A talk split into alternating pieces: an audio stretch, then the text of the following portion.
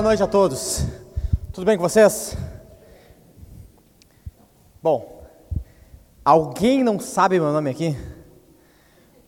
Se alguém não sabe, muito prazer. Meu nome é Everton. Sou um dos pastores dessa igreja. E você fique feliz, porque hoje eu não falei meu nome é Jackson. Para quem não sabe, houve um dia em que eu aqui nesse púlpito falei o nome de outra pessoa. Fazer o quê, né? Hoje eu não cometi esse erro, mas se você então não sabia o meu nome, prazer. Meu nome é Everton, sou um dos pastores dessa igreja. E olha, tá um calorzinho aqui, mas a noite está pegando e se você está com calor, ao longo do dia de hoje, ao longo dessa noite, você não estará com tanto calor. A, a minha torcida, o meu desejo é que a palavra de Deus queime no teu coração, e daí por isso você fica com calor mas de fato somente por isso. Não pelo calor do ambiente, que vem uma brisa suave aqui e te traga um, uma tranquilidade. E você ore e oferte para que a gente compre um ar-condicionado para essa igreja, compre mais ar-condicionado, possa avançar, possa melhorar o ambiente, o negócio possa ficar mais bonito. Você viu que ficou um pouquinho mais bonito aqui hoje. E assim, de passo em passo, a gente vai avançando para ter um local mais aconchegante para as pessoas se sentirem bem recebidas e para que seja um local agradável de estarmos. Né? Que se algo for tirar a nossa, a nossa paz, se algo for tirar o nosso conforto, que seja a pregação da palavra de Jesus. Mas no que for da nossa parte para arrumar um ambiente, para deixar um ambiente bacana, um local legal mesmo, a gente vai estar fazendo aqui. Tá bom? Era isso. Hoje eu estou aqui no lugar do pastor Jackson, que está preparando a série de sermões de Apocalipse. Né? Então, Olha aí, só um falou aleluia. Só o Lucas ali. Vou falar de novo. Eu estou substituindo hoje o pastor Jackson porque ele está preparando a série de Apocalipse. Nada como algo espontâneo e proativo. E eu fui incumbido aqui, semana passada foi o pastor Maicon que pregou aqui no domingo. Esse domingo sou eu e domingo que vem só Jesus sabe, né? Você aguarde com apreensão e com expectativa porque muitas coisas acontecerão. Tá bom? E eu vim com uma coisa, já vou já entrando aqui, pega a tua Bíblia aí, segura a tua Bíblia na mão. Ah, mas onde é que eu abro? Já fica ali com de olho em Gênesis ali. Já abre em Gênesis 19 já. Porque tem uma coisa, um, um texto bíblico que tem Há um tempo atrás, Jesus já chamou minha atenção para esse texto bíblico, e quando eu fui chamado para pregar aqui no domingo, eu pensei: o que, que eu vou trazer nesse sermão? O que, que eu vou trazer? E Jesus me lembrou desse, desse texto. É algo que mexeu muito comigo, é algo que me perturbou, é algo que me incomodou, e é algo que eu tenho certeza que esse alerta a igreja precisa, nossa igreja local precisa, o local onde estamos precisa. Nós precisamos ouvir a voz de Deus no que vamos trazer hoje em Gênesis. Hoje nós vamos falar sobre um cara chamado Ló. Você conhece Ló? Lembre-se de uma coisa: Ló não é Jó e Jó não é Jacó, porque eu já vi pessoas confundindo essas três coisas. E é talvez ao longo desse sermão aqui eu fale Jó para você, você saiba aqui que Jó é igual Ló, tá bom? As pessoas se confundem com isso. E eu me confundi. Eu estava falando disso para a Mari, para minha esposa, direto. Ah, amor, porque Jó é isso, Jó é aquilo. Amor, não é Jó, é Ló. Então, se eu falar Jó, que saiba, saiba, pois, que foi sem querer. E é, Ló, é de Ló que eu estou falando. Tá bom? Você lembra quem é Ló, né? Todo mundo aqui está sabendo. Bom, se você não sabe, talvez você tenha ouvido falar de um cara chamado Abraão. Abraão, o pai da fé. Aquele que Deus chamou. Dele veio Jesus constitui um povo. Bom, esse Abraão tinha um sobrinho chamado Ló. Ló. Ló era sobrinho de Abraão, era um cara que tinha grana, era, era rico, tinha bastante posses. E ele foi morar numa cidade não muito legal, chamada Sodoma. E dessa cidade você deve ouvir falar também. E, e ao, ao, longo dessa história, com Ló morando em Sodoma, Deus decide: eu vou destruir essa cidade de Sodoma. Porque o pecado da cidade foi crescendo, crescendo, crescendo, crescendo, crescendo. E Deus disse: chega, acabou. Porque todo pecado recebe a sua condenação. O pecado traz sobre si juízo. E Deus vai destruir essa cidade. E Deus envia dois anjos para tirar Ló de lá, para que ele possa destruir a cidade. E Ló não seja destruído também. E é neste local que estamos, que é o capítulo 19 de Gênesis. Então eu vou ler com vocês aqui, a partir do verso 1, um pouquinho mais para frente. Todo mundo abriu aí? Ló, Ló 19. Gênesis 19? Ok. Me acompanhe então com seus ouvidos. Ao anoitecer, os dois anjos chegaram a Sodoma. Ló estava sentado junto ao portão da cidade. Quando viu os anjos, levantou-se e, indo ao encontro deles, prostrou-se com o rosto em terra e lhes disse: Por favor, meus senhores, venham para a casa deste servo de vocês. Poderão passar a noite, lavar os pés, levantar-se de madrugada e seguir o seu caminho. Mas eles responderam: Não, passaremos a noite na praça. Ló insistiu tanto que eles foram e entraram na casa dele. Deu-lhes um banquete, fez assar uns pães sem fermento e eles comeram. Mas antes que eles se deitassem, os homens daquela cidade cercaram a casa. Eram os homens de Sodoma, tanto os moços como os velhos. Sim, todo o povo de todos os lados. E chamaram Ló e lhe disseram: Onde estão os homens que à noitinha entraram na sua casa? Traga-os aqui fora para que abusemos deles. Então Ló foi até a porta, fechou-a fechou atrás de si e lhes disse: Meus irmãos, peço-lhes que não cometam essa maldade. Olhem aqui, tenho duas filhas virgens e vou trazê-las para vocês. Façam com elas o que quiserem, porém não façam nada a estes homens, porque se acham sob a proteção do meu teto. Eles, porém, disseram: Saia daí! E acrescentaram: Ele é estrangeiro, veio morar entre nós e pretende ser juiz em tudo? Vamos fazer com você pior do que com eles. E atiraram-se contra o homem, contra Ló, e se aproximaram para arrombar a porta. Porém, os homens, estendendo a mão, puxaram Ló para, para dentro e fecharam a porta. E feriram de cegueira os que estavam do lado de fora, desde o menor até o maior, de modo que se cansaram à procura da porta. Então os homens disseram a Ló: Você tem aqui mais alguém dos seus? Genro, filhos, filhas, todos quantos vocês têm na cidade? Faça-o sair daqui, pois vamos destruir este lugar porque o seu clamor tem aumentado, chegando até a presença do Senhor, e o Senhor nos enviou a destruí-lo. Então Ló saiu e foi falar com os seus genros, os que estavam para casar com as suas filhas. E ele disse: Levantem-se e saiam deste lugar, porque o Senhor vai destruir a cidade. Mas eles pensaram que Ló estava brincando. Ao amanhecer, os anjos apressaram Ló, dizendo: Levante-se, Pegue a sua mulher e as suas duas filhas, que aqui se encontram, e saia daqui, para que você não morra quando a cidade for castigada. Como, porém, ele se demorasse, aqueles homens o pegaram pela mão, a ele, a sua mulher e as duas filhas, sendo-lhe o Senhor misericordioso, e o tiraram e o puseram fora da cidade. Senhor, que a tua palavra, Senhor, que a tua graça venha através da tua palavra. E que o Senhor entre no coração do teu povo, Senhor, discernindo, mexendo no coração de cada um com a tua palavra. As ovelhas são tuas, Senhor, e que o Senhor fale ao coração de cada uma das tuas ovelhas pela tua palavra. Chama ao arrependimento, Senhor, converte corações, mexe nas estruturas, Senhor, para honra e glória do teu nome. Você vê que esse texto é um texto tenso. O juízo está vindo.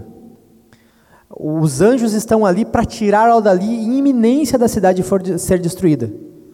Antes que amanheça direito, aquela cidade não vai existir mais. Vai vir fogo do céu, vai botar tudo por terra, vai matar todo mundo. E Ló, até onde nós lemos, já está ciente disso. Mas tem uma coisa que chama atenção no texto, que é especificamente ali, no versículo 16. Quando os anjos dizem para Ló, vamos Ló, apressam Ló, porque Ló estava atrapalhando os anjos. Você vê que os anjos estão dizendo, vamos embora Ló, vamos embora de uma vez, a cidade vai ser destruída, só está faltando tu sair daqui para Deus destruir a cidade. E Ló empacando o trabalho dos anjos. Por fim, no versículo 16 diz, como porém ele se demorasse. Nós lemos isso agora. Ló sabia o que ia acontecer. Ela sabia que Deus ia destruir a cidade. E ao mesmo tempo, a, a resposta de Ló foi a seguinte: prostrou os braços e ficou assim. Vamos lá, vó, Deus vai destruir a cidade, vamos logo. É, vai, né? É algo bem sério. Tá, Deus vai destruir a cidade, é algo muito sério. E Ló ficou ali. Você vê e nota nesse texto que não tem um senso de urgência em Ló. Parece que tudo que aqueles anjos falaram, que é a palavra de Deus até ele, através dos anjos, não tem importância para Ló.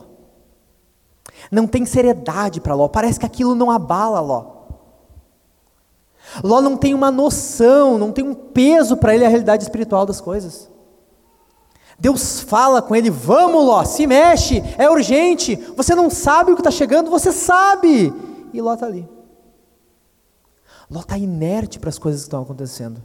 Ló está inerte para o chamado de Deus, para a advertência de Deus, para a ameaça do juízo que está chegando para as várias advertências que estão sendo colocadas diante dele. Ele sabe o que está acontecendo, ele sabe o que Deus está falando, mas ele não tem peso para aquilo que Deus está falando. Ló parece o cara da, da piada do baiano. Já ouviu a piada do baiano? Eu não vou contar a piada aqui porque eu sou mal em contar piadas, mas eu vou relatar a piada. E se tem algum baiano aqui, meus irmãos, me perdoem. Eu acho que não tem nenhum, por isso que eu me senti à vontade para falar. O baiano está deitado na sua rede lá, bem tranquilo assim, e vem vindo uma cobra.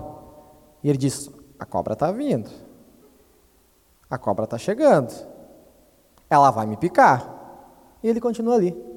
É o caso de Ló. O risco está vindo. Deus vai mandar fogo.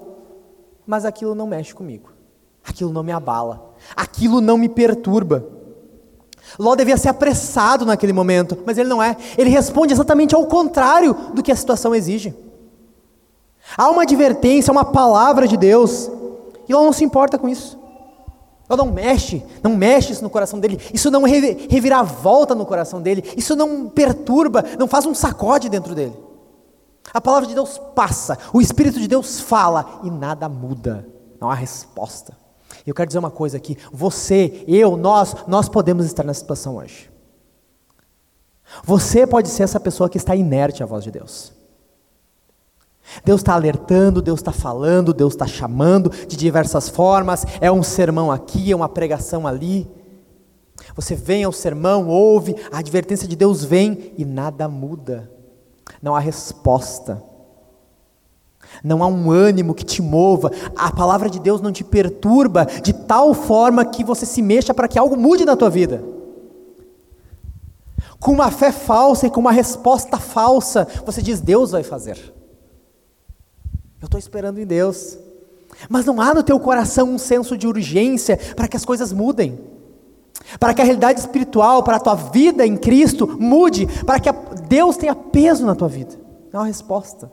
A palavra é vazia na tua vida. E daqui a pouco você pensa assim: não, mas. Claro, claro que Ló era assim. Quem não ouve a voz de Deus é o quê? É não crente. Ló não cria em Jesus, Ló não cria em Deus. Ló não cria. Ló era um incrédulo.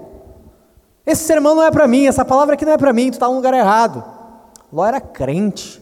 Ló, cria em, Ló não cria em Deus. Ló não era crente. Eu sou. Eu ouço a Deus. Só que a Bíblia não fala isso sobre Ló.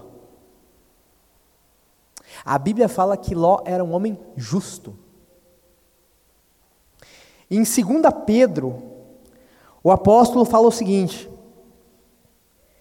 2 Pedro capítulo 2, versículo 6, quando ele vai citar essa destruição de Sodoma. Ele diz o seguinte: E reduzindo as cinzas o Senhor, né, a cidade de Sodoma e Gomorra, condenou essas cidades à ruína completa, tendo-as posto como exemplo do que viria a acontecer com os que vivessem impiamente. Mas o Senhor livrou o justo Ló, que ficava aflito com a conduta libertina daqueles insubordinados. Porque esse homem justo, Ló, pelo que via e ouvia ao morar entre eles, atormentava sua alma justa, dia após dia, por causa das obras iníquas que aqueles praticavam. Ló ficava perturbado, machucado, algo incomodava o coração de Ló. Talvez seja como alguns aqui Sabe a corrupção do país? Ela dói. Meu coração fica atormentado por isso. Sabe o crime? Sabe a violência? Sabe o aumento da criminalidade na cidade? Dói, dói meu coração. Pai, eu fico perturbado com isso. Como esse mundo está mal. Esse país realmente é vítima de juízo. Olha o que está acontecendo nesse país.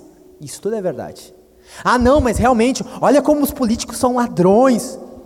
Olha como essa sociedade está tá incentivando o aborto. Olha como essas novelas da Globo são duras, são terríveis, são deturpam a família brasileira. Como me dói isso. E talvez tudo isso seja verdade. E muitas coisas são, mas são para os terceiros. São para os pecados da nação. São para os grandes pecados, mas não são para mim. Quando a palavra vem em minha direção, ela não mexe comigo o meu coração não fica atormentado. É o caso de Ló. Ele fica atormentado pelo que acontece em Sodoma, por aquela cidade terrível, por aquela cidade pecadora. Ele fica perturbado por isso. Mas quando vem para ele, daí é um, é um reclamar genérico. A gente ouve muitas pessoas falando assim: é, realmente. É tão triste quando os crentes não ouvem Jesus. É tão, tão triste quando os crentes não têm interesse em Jesus. Mas não falam, é tão, é tão triste quando eu não tenho interesse em Jesus. Não é de mim, é nunca para mim, é pecado genérico. Eu fico tão irritado com pessoas que dizem assim: é tão triste quando os crentes, quando os cristãos são tão desobedientes. Não, fala de ti. Fala de ti. Fala do teu pecado. É muito fácil tu fazer um rótulo de pecado genérico, quando na verdade o problema é tu. É o teu pecado. É como Ló. Não, Sodoma me perturba, Sodoma me incomoda. Essa cidade me incomoda, a maldade, e realmente era maldade, me perturba, me atormenta, como diz o texto. Me atormenta, mas quando vem para mim, não mexe, não move nada. Ou seja, esse texto é um relato de um crente, mas é relato de um crente relutante. E é relato de mais uma coisa, guarde essa palavra, é relato de um crente indolente. Você sabe o que é indolente? Indolente, no seu sentido estrito, é uma pessoa que tem ausência de dor. E daí você diz: é bom, é bom não sentir dor. É, mas aqui é o sentido negativo. Nada afeta Ló. Nada. Tudo que se refere a Deus não afeta Ló. Não afeta. Um, a, a, Deus está falando, a palavra de Deus está falando com ele e não perturba ele, não mexe com ele, a alma dele não se move. Aquilo não dói nele. Ele é indolente para o mal. Ele é um, um homem prostrado quando se refere a Deus. Nada, nenhuma palavra de Deus, nenhuma chamada de ânimo, nenhuma advertência não, não levanta ele, não tira ele do estado onde ele está.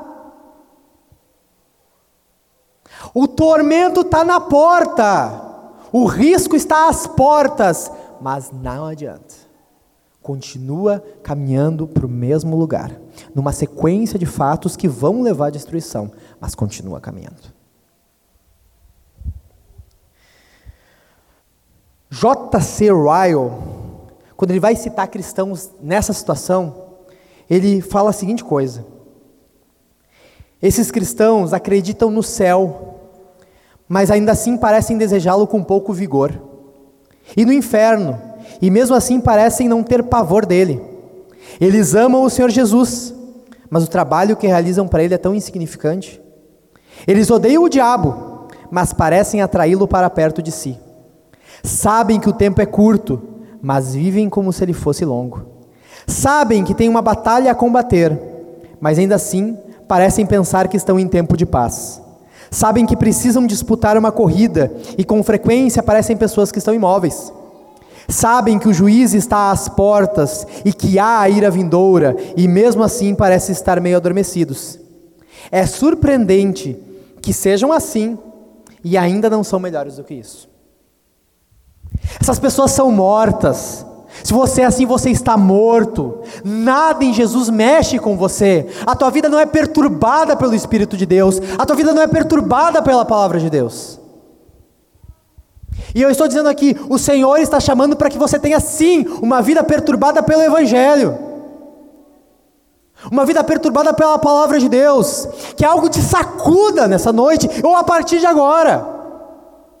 Que a palavra tenha peso na tua vida.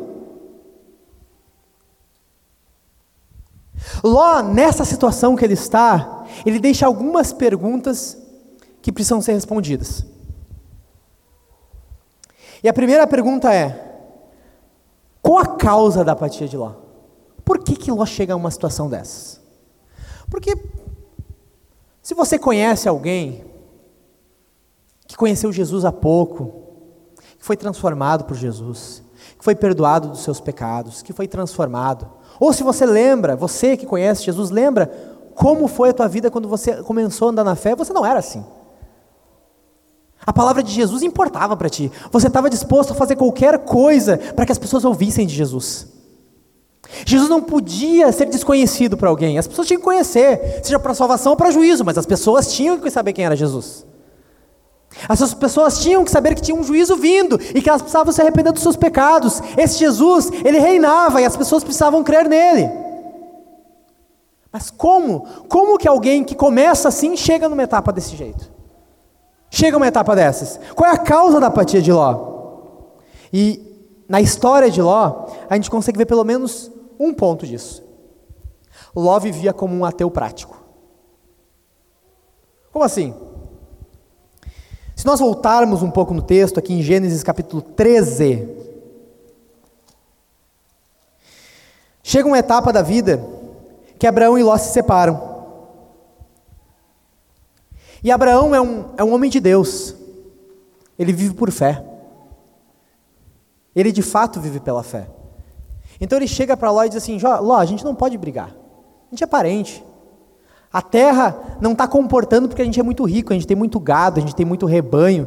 Não tem como a gente viver muito próximo. Então faz o seguinte: escolhe para onde tu quer ir. E para o outro lado oposto eu vou. Beleza, se for para se for para o meio do deserto, se for ali para o local de pedra, eu não posso plantar nada, beleza, eu vou. Mas escolhe. Tu tem a preferência. Pô, que cara legal esse Abraão, né? E claro que Ló vai vai escolher o lugar dele. E o versículo 10 diz o seguinte: Ló ergueu os olhos e viu toda a campina do Jordão, que era toda bem regada, como o jardim do Senhor, como a terra do Egito, até a região de Zoar. Isto foi antes do Senhor ter destruído Sodoma e Gomorra. Então Ló escolheu para si toda a campina do Jordão e partiu para o Oriente. E assim separaram-se um do outro. Abraão habitou na terra de Canaã e Ló foi morar nas cidades da campina. E ia armando suas tendas até Sodoma Ora, os moradores de Sodoma eram maus e grandes pecadores contra o Senhor. A forma como, Abra como Ló escolhe se separar de Abraão é unicamente prática. Ló escolhe o local que mais rendimento dá. O texto está deixando bem claro que é uma advertência. Aqueles homens eram muito pecadores contra o Senhor. Era uma terra de ímpios, era uma terra de maldade, era uma terra de violência. Mas Ló não pensa nisso. Ló só pensa onde vai dar mais dinheiro. Essa é a única motivação. Ele levanta os olhos e diz: lá é melhor. É para lá que eu vou. Não, mas lá tem o pessoal de Sodoma, lá é complicado. Não, mas eu vou para lá, eu vou ganhar mais. A avaliação de Ló é unicamente prática. Se agrada a Deus, se não agrada a Deus, se eu vou servir melhor, se eu não vou servir melhor, se eu vou congregar num local bom, se eu vou, não vou, não interessa. Não interessa. Não tem peso. Não tem importância. Você vê que aqui dá um primeiro passo da falta de peso que a voz de Deus tem para lá. Eu vou para onde paga melhor. Eu vou para onde frutifica melhor. Eu vou para onde dá mais dinheiro.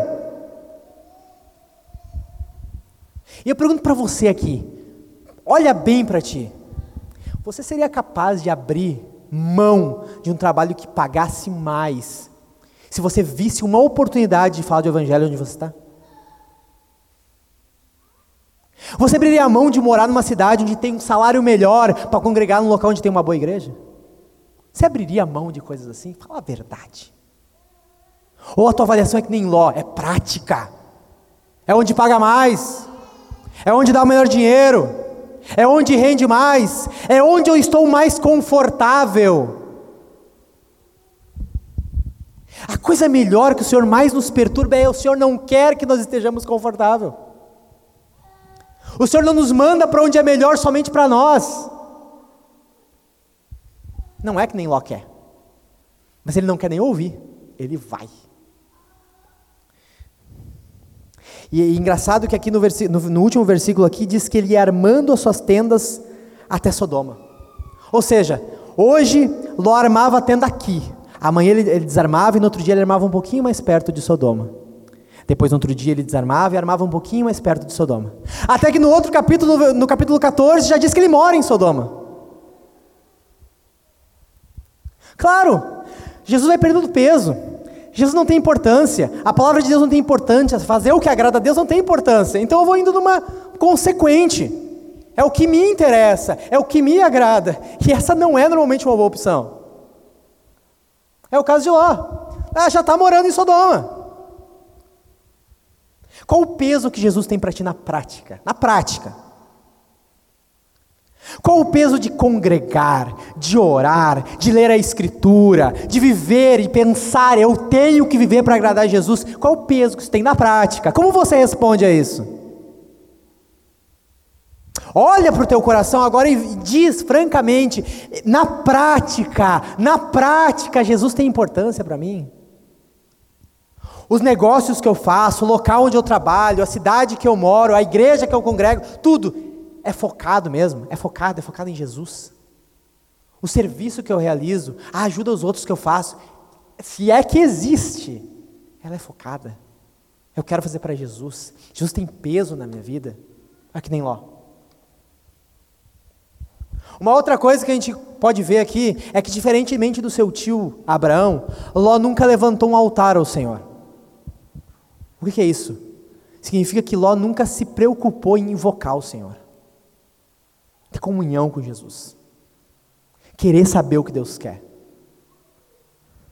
Ao longo desse texto aqui, quando, quando eles estavam convivendo juntos, Abraão levantou pelo menos um altar ao Senhor. E depois levantou mais. Ló não levantou nenhum.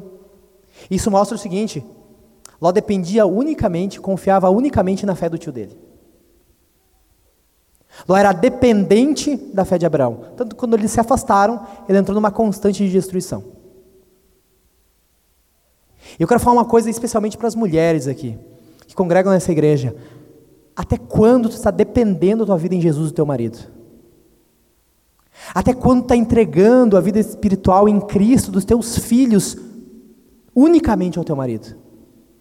Nós dizemos que ele é o pastor da casa, ele tem que ser. Ele tem que tomar as rédeas da casa, ele tem que pastorear você, mas você está entregando tudo nisso. E se não está funcionando, se teu marido não está como deveria, você está largando. É responsabilidade dele. Ah, mas está tudo errado. Ah, mas a responsabilidade é dele.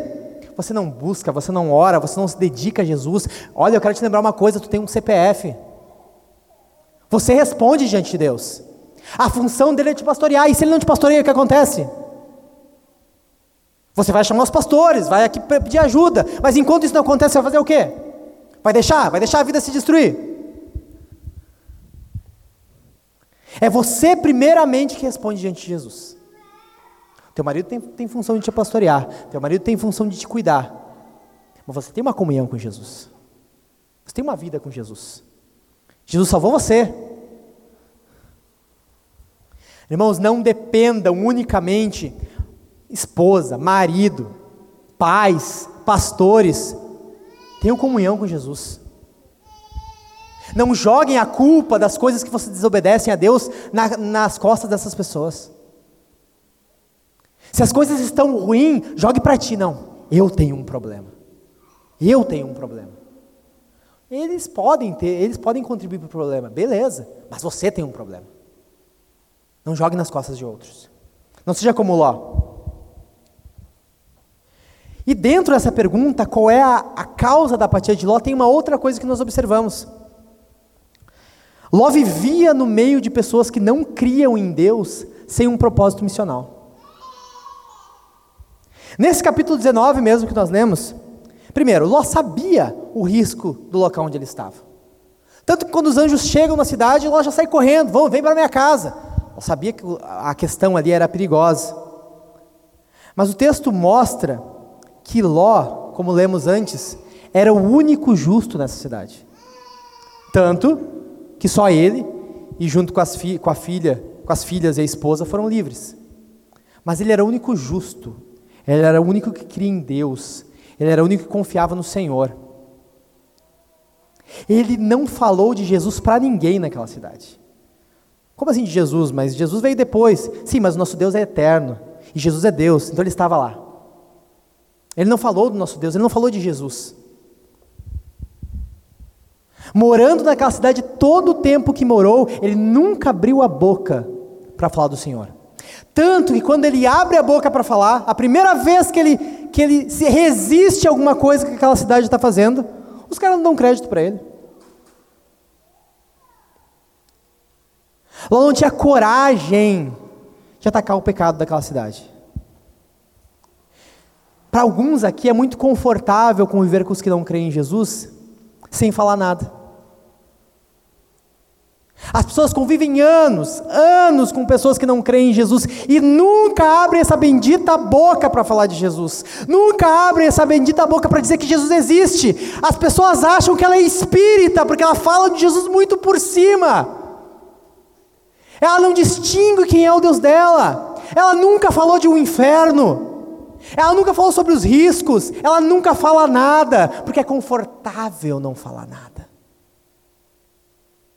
Ninguém te ataca. Aqui você vive que nem um crente, ali você vive que nem um incrédulo, é confortável. Ali você não te incomoda e aqui não te incomoda também.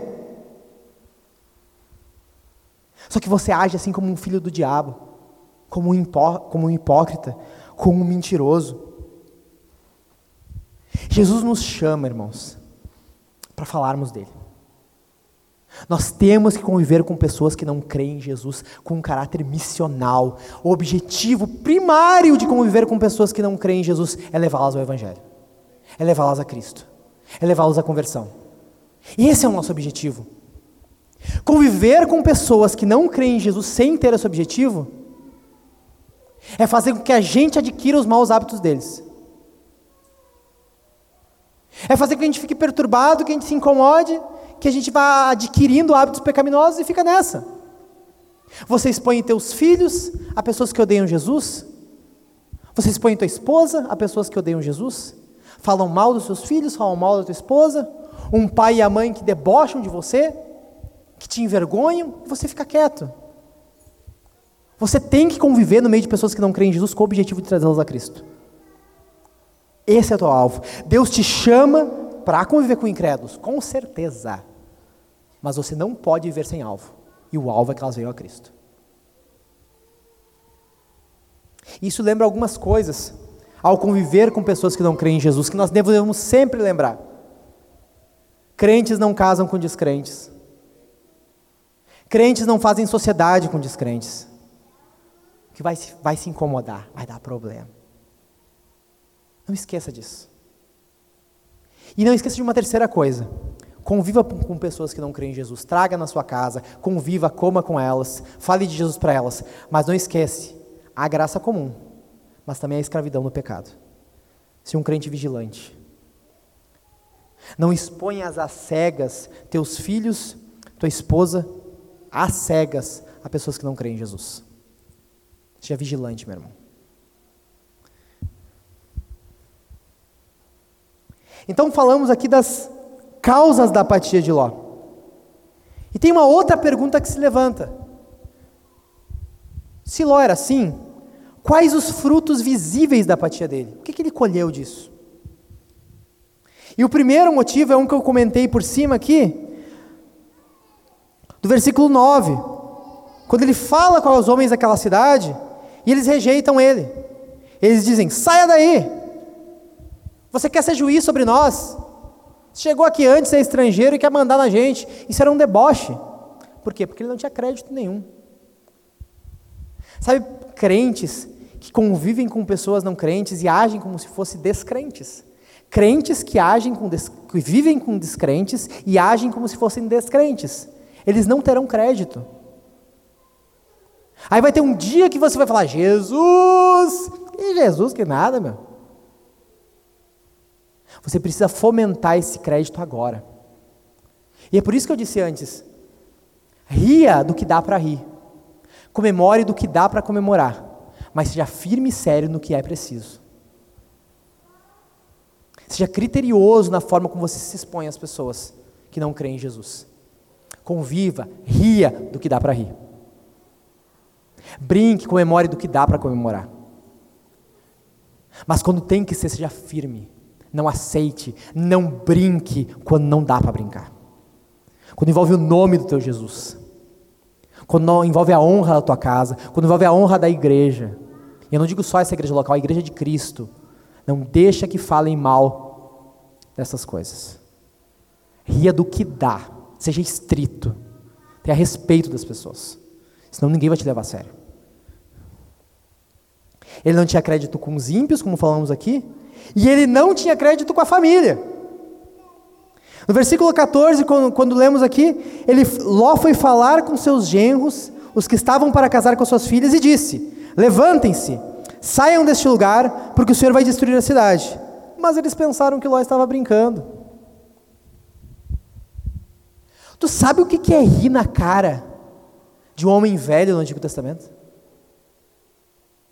Tu sabe que, que, que, é um homem velho falar para alguém, faça tal coisa, e os caras, ah, ah, ah, tá, tá louco, sempre esse homem. Ele não tinha um mínimo crédito no meio da família. Os genros não levavam ele a sério. Sim, ele vivia, como eu falei, ele vivia como um ateu.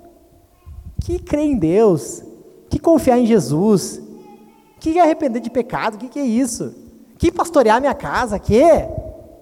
Ele não tinha o mínimo crédito entre esses homens, entre a família dele, entre os de dentro de casa. Dentro de casa sabiam como é que ele era. Dentro de casa não viam vida de Deus nele. Eu não quero ser aqui desse cara. Tá louco? Como é que é você dentro da tua casa? Pensa bem. Você demonstra paixão por Jesus?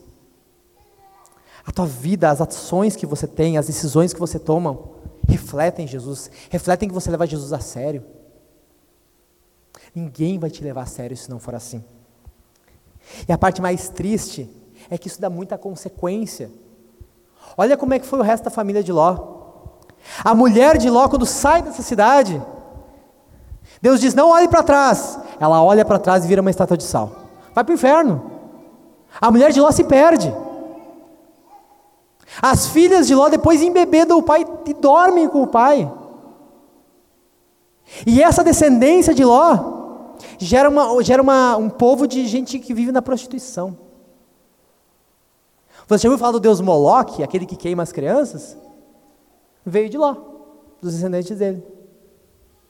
Mas é claro, Pensa bem, Ló expõe a casa dele, Ló expõe a esposa, Ló expõe as filhas a um terreno, um campo minado de pecado.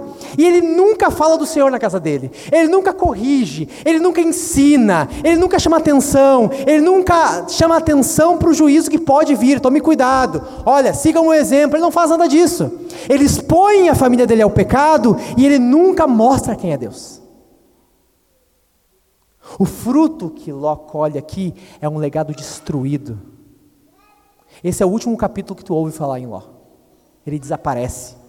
Ele morre apagado. Como se a vida dele não tivesse feito diferença. Porque tudo o que saiu dele foi maldição. E como é você hoje aqui? Como é você em relação aos filhos que você tem ou que você quer ter?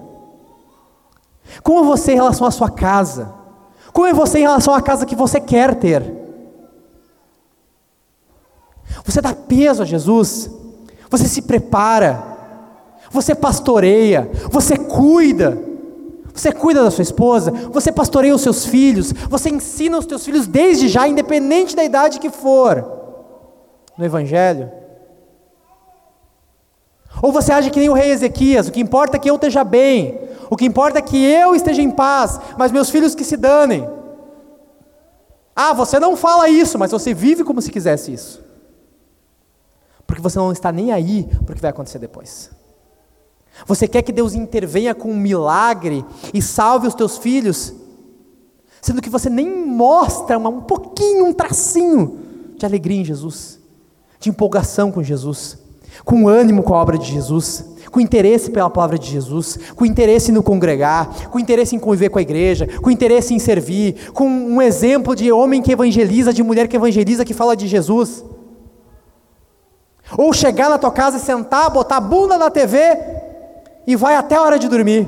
E depois disso não conseguir fazer o culto. Teus filhos e tua mulher veem isso. Tu pode nos enganar, mas está plantando um legado maldito.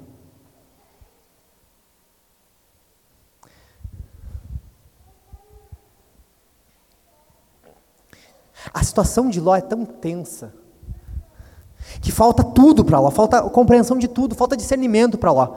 Das, um dos capítulos mais, um dos textos, uns trechos mais perturbantes, perturbadores que o pessoal normalmente comenta, é no versículo 6, quando Ló sai para falar com aqueles homens, e ele diz: Não, as minhas filhas estão aqui, pega as minhas filhas, fica com elas, mas livra esses, esses homens que eu estou hospedando na minha casa. Como que Ló pode fazer um negócio desses? E daí alguns dizem assim: Não, mas é que Ló era o anfitrião. Ló é o cara que tinha que proteger os convidados. E Ló realmente tinha que proteger os convidados. Mas o que ele fez, nem de longe, era o que Deus queria. Isso nos chama atenção para uma coisa, e que faltou em Ló. Nós nunca resolvemos um problema com pecado. Nós nunca resolvemos uma situação difícil pecando. O pecado nunca é um escape. Deus nunca mandaria Ló fazer isso. Mas ele queria resolver um problema. Leva minhas filhas. Isso é pecado. E você, talvez como Ló, faz igual ele. Você resolve problemas com pecado. Algumas irmãs aqui, vocês querem casar, irmãos? Vocês querem casar, irmãos? É, é, é um, é um problema para ti?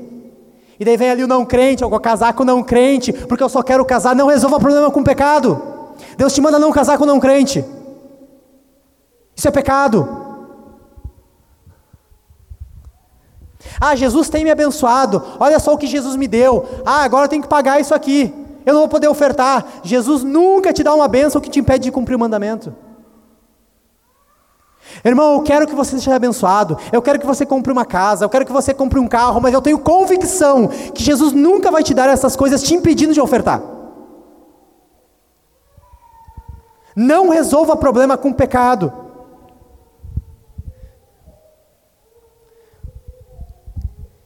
Então gerou três pergun duas perguntas até agora. Qual a razão da apatia de Ló? Quais os frutos visíveis da apatia de Ló? E uma terceira pergunta: a apatia é o fim? Uma pessoa que está assim, nessa situação, acabou? Vai assim até o fim? Daqui a pouco, depois de ouvir tudo isso, você ainda pensa: bom, eu estou pela salvação mesmo. Basta eu ser salvo. Você disse que Ló era salvo. Então tudo bem. Eu posso viver assim. Você é um medíocre. Você é uma vergonha. Você é uma vergonha para mim. Eu, eu fico tão triste quando tem pessoas que agem dessa forma. Porque eu vejo que elas poderiam ser muito melhores, elas poderiam servir de forma muito melhor, elas poderiam ser muito mais empenhadas, Jesus poderia usar elas de forma muito mais profunda, mas elas só querem salvação, elas só querem saber que elas estão livres do inferno, e eu digo, não tenha muita convicção disso não, mas ainda que você seja livre do inferno, é medíocre você só querer viver dessa forma. Quero lembrar uma coisa para você. Ló poderia ser um fraco na fé, e creio que ele era. Existem pessoas fracas na fé. Você pode ser um fraco na fé. A nossa função é cuidar de ti. A nossa função é te amparar. A nossa função é te encorajar. A nossa função é te corrigir. Mas você não pode aceitar isso. Você não pode aceitar essa situação. Eu me irrito com pessoas que dizem, eu sou fraco na fé mesmo. É, é isso, realmente eu sou assim. É difícil. Não! Você levanta, você trabalha, você ora, você luta. Nós entendemos que você é fraco, desde que a gente entende isso. Desde que a gente te ampara, desde que a gente cuida de ti. Mas você não aceita isso. Porque senão está tudo acabado. Eu sempre lembro de um texto, e eu até aplico a isso. Quando alguém, quando tu for ser louvado, deixa que outro te louve, não tu mesmo. Deixa que alguém diga que tu é fraco, não tu. Tu não aceita. Tu luta. Tu procura a graça de Deus. Deixa que a gente cuida de ti. Fica tranquilo. Mas tu luta. Tu luta. Deus não te chama para aceitar o estado de quase morte. E eu quero te lembrar mais uma coisa. A apatia não precisa ser o fim. Ló, ao longo da sua vida, recebeu vários livramentos de Deus. Ele viu a mão de Deus através do seu tio, ele viu a mão de Deus nesse evento, Depois ele vai ser livre mais uma vez, e nada disso foi capaz de tirar o estado que lá estava. Mas esse sermão é mais um alerta de Deus para você. E Deus está dizendo: não vá até o nível de Ló, não continue no nível de Ló. A palavra de Deus fala mais uma vez com você. Mais uma vez você dá um start, mudar a sua vida, resolver coisas na sua vida, dar um gás na sua vida. A palavra de Deus fala mais uma vez para você. Não haja que nem Ló, não vá até a sepultura ignorando a palavra de Deus. E ainda deixa maus frutos para depois. A apatia não é o fim. Eu lembro de, um, de uma música da Ana Paula Valadão, e na época eu não gostei. E ela dizia assim: Senhor, não é o bastante. E eu concordo, realmente hoje eu concordo, não é o bastante. A situação que você vive não é o bastante. A tua a situação apática que você está não é o bastante. Jesus está te chamando a realmente provar mais de Jesus, provar mais dele, ter uma visão aumentada de Jesus. Que a palavra de Deus, desse Deus Santo, vá ao teu coração e a visão de Jesus em ti cresça e tu considere Ele em todos os teus caminhos. A apatia não precisa ser o fim. O meu desejo para você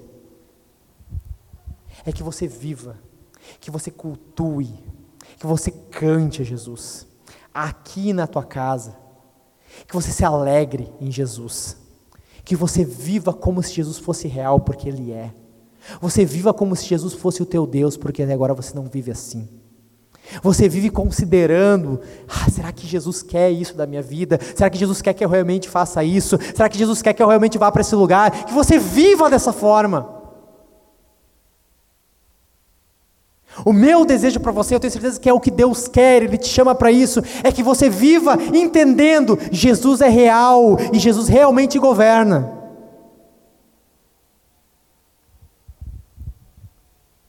Meus irmãos, o meu desejo muito grande que vocês ouçam isso e sejam transformados por Jesus. Que a palavra de Deus mova vocês. Um adendo a Escritura fala em Efésios 5, versículo 18, que nós somos cheios do Espírito de Deus, com cânticos, hinos espirituais. Depois, quando formos cantar aqui, cante com força, Jesus. Seja cheio do Espírito de Deus cantando ao Senhor. Não seja apático. Responda com vida. A apatia não é o fim. Mas esse momento aqui pode ser um start na tua vida. Amém? Amém? Lembrando uma coisa: Jesus não era apático. Jesus é vivo. Jesus cumpriu toda a vontade de Deus com uma mostra de ânimo, de empolgação contagiante. Em toda a vontade de Deus até a cruz. Jesus foi inspirador. O nosso Deus, Jesus, foi até a cruz em obediência perfeita, em obediência efusiva, obediência ativa ao Senhor. E é isso que o Senhor está te chamando para ser hoje. Eu não era assim. Confie em Jesus, o nosso Deus, Cristo, que foi perfeito em toda a vontade de Deus. Ele pode perdoar os teus pecados. E daqui a pouco você diz, mas eu nem confio, eu nem creio em Jesus, nem crente eu sou. Você precisa confiar nesse Jesus. Você não é nem cristão, nem crê em Jesus para ser apático. Eu te chamo hoje, Jesus, ele morreu em teu favor. Ele viveu uma vida perfeita e morreu em teu favor. Ele quer perdoar pecados nessa noite. Ele quer perdoar pessoas e livrá-las do inferno. Ele quer pegar crentes apáticos e transformar em crentes animados. Ele quer fazer de forma intervencionista na tua vida e alterar o curso da tua vida até aqui, a partir de agora. Amém. Vamos ficar todos de pé? Nós vamos participar dos dos meios de graça agora, nós vamos participar da ceia do Senhor. E preste bem atenção: a ceia do Senhor é uma forma de Jesus te fortalecer. ao comermos e bebermos de Jesus, em comunhão, a igreja de Deus reunida, nós somos fortalecidos em Cristo. Podemos ser transformados ao comermos e beber. Podemos receber uma graça, um poder de Deus que não provamos até o presente, através da comida e da bebida. Não é só comida e bebida. Essa refeição é espiritual. Nós estamos comendo junto com o Senhor e com a igreja eterna. Jesus está aqui. Estamos na mesa do Senhor, a mesa está posta. Vamos comer e beber de Deus. Venha com essa fé. Eu posso ser transformado ao pegar aquele pão molhado no cálice e mastigar. Eu posso ser transformado por Jesus. Vai ter um irmão aqui com o pão, e do lado vai ter um irmão com dois cálices: um cálice bronze com vinho e um cálice dourado com suco.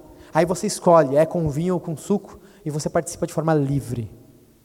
Pega o pão e molha num desses dois cálices, sabendo, eu posso ser transformado por Jesus, eu posso ser levantado da apatia, eu posso ser transformado, eu posso deixar de ser indolente. E você vai ofertar também aqui. Irmãos, tudo que nós fazemos aqui, nós não somos mágicos, nós demandamos de oferta. Nós demandamos de ofertas generosas. Nós precisamos que você contribua aqui, que as contribuições cheguem aqui a pelo menos 3 mil reais. E eu tenho certeza que o que Deus reservou para que seja ofertado nessa noite está no teu bolso. Isso eu tenho plena convicção. O que Deus quer que seja colocado no gasofilácio ou na máquina de cartão lá atrás já está com você. E o mais legal é que assim, ó, Deus preparou isso antes que Ele criasse o mundo. Já botou no teu bolso dinheiro. É sério isso. Deus colocou no teu bolso exatamente o que é necessário para que a gente cubra as nossas despesas hoje. E pense bem, como assim cobrir só despesa? Nós queremos que a igreja de Deus avance. Nós queremos alcançar mais pessoas, nós queremos evangelizar mais, nós queremos melhorar isso aqui, nós queremos fazer trabalho social, nós precisamos avançar em ofertas. Não dá para pagar só despesa. Só pagar só despesa a gente ficar rodando no mesmo lugar. E nós não queremos esses 180 para nós. Irmãos, sejam generosos hoje. Deus chama sim vocês para serem generosos. Deus se atenta até aquela moedinha que a viúva tinha. Mas mesmo aquela moedinha da viúva era generosa, porque era tudo que ela tinha. O que Deus colocou aí para você ofertar não é o dinheiro do aluguel, não é o dinheiro da parcela do carro, não é o dinheiro da comida, não. Deus colocou aí exatamente a proporção que você precisa ofertar, para primeiramente cumprir o mandamento de Deus, uma oferta proporcional. E segundo, para mostrar, refletindo o teu Criador que é generoso, nas suas ofertas. Jesus é generoso. Jesus nos enche de bens. Jesus nos dá natureza. Jesus nos dá esse mundo. Jesus nos dá emprego. Jesus nos sustenta. Jesus é generoso com a gente. E a gente precisa refletir essa generosidade. Então responda de forma generosa as ofertas. Vai ter o gasofilácio aqui na frente e vai ter o Thales atrás com a máquina de cartão. Você pode ofertar ou no débito ou no crédito. Não, nós não temos problemas com isso, porque o dinheiro é seu. E você vai pagar isso uma hora ou outra. Tá bom? E o que eu falei antes? Cante. Cante a Jesus. Cante ao Senhor. Levante as mãos. Mas por que eu vou levantar as mãos? Porque o nosso Deus é digno de ser louvado. A Bíblia fala: levantai as mãos ao Senhor, batei palmas ao Senhor. Se você não levanta a mão, você não cumpre o mandamento, mais um que você está descumprindo. Então levanta as suas mãos, cante ao Senhor mas me cansa, eu não gosto. Ah, é hora de você gostar, não é para você ser confortável com tudo. Levante as suas mãos, bata palmas, abra a tua boca. Vença hoje tua carne, levantando as tuas mãos e cantando ao Senhor. Para honra e glória do nome dEle. Cante, não feche sua boca.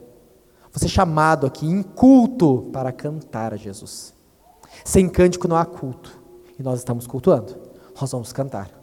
Ah, o Senhor vai receber o nosso cântico hoje. Amém? Vamos orar ao Senhor. Curva a sua cabeça. Vamos orar. Senhor Deus, tua palavra, Senhor, é a verdade. Ela nos vivifica. Senhor, ela torna a dar vida a quem estava quase morto, ou talvez até a quem estivesse morto de fato. Senhor, eu peço que o Senhor vá com o teu espírito diretamente nos corações das pessoas que estão aqui, dando um sacode, lembrando-se, lembrando elas primeiramente que o Senhor está aqui e que o Senhor é o Deus delas, de onde o Senhor as tirou e para onde o Senhor quer que elas vão. Senhor, abala corações e que a tua palavra, ela de fato perturbe, incomode e gere resposta. Que a tua palavra mexa e mexa estruturas internas, Senhor, leve ao arrependimento, leve ao pedido de perdão, leve, Senhor, ao choro, mas leve, Senhor, à transformação, leve à mudança, cria crentes vivos, Senhor, cria crentes úteis, Senhor, que agirão de forma poderosa para que a tua obra avance, Senhor. Intervém na vida de cada um de forma poderosa, mexe no coração de cada um, perturba, Senhor, e que a tua palavra transforme. Que a tua palavra transforme, que famílias sejam mudadas, que pais assumam responsabilidades, que mães levem seu chamado a sério. Que filhos temam o Senhor, que filhos se arrependam e se convertam. Que o Senhor gere mudança, que o Senhor gere pessoas animadas com a tua palavra, que o Senhor gere pessoas que meditam, meditam, pensam continuamente na tua palavra, pensam continuamente no que o Senhor quer, que são exemplos de abnegação, de serviço, que empregam seus dons em favor da tua obra. Senhor, se virmos isso acontecer no meio do nosso povo, já será capaz de fazer uma grande obra. Nós cremos em Ti, Senhor. Nós cremos em Ti, Senhor, para honra e glória do Teu nome.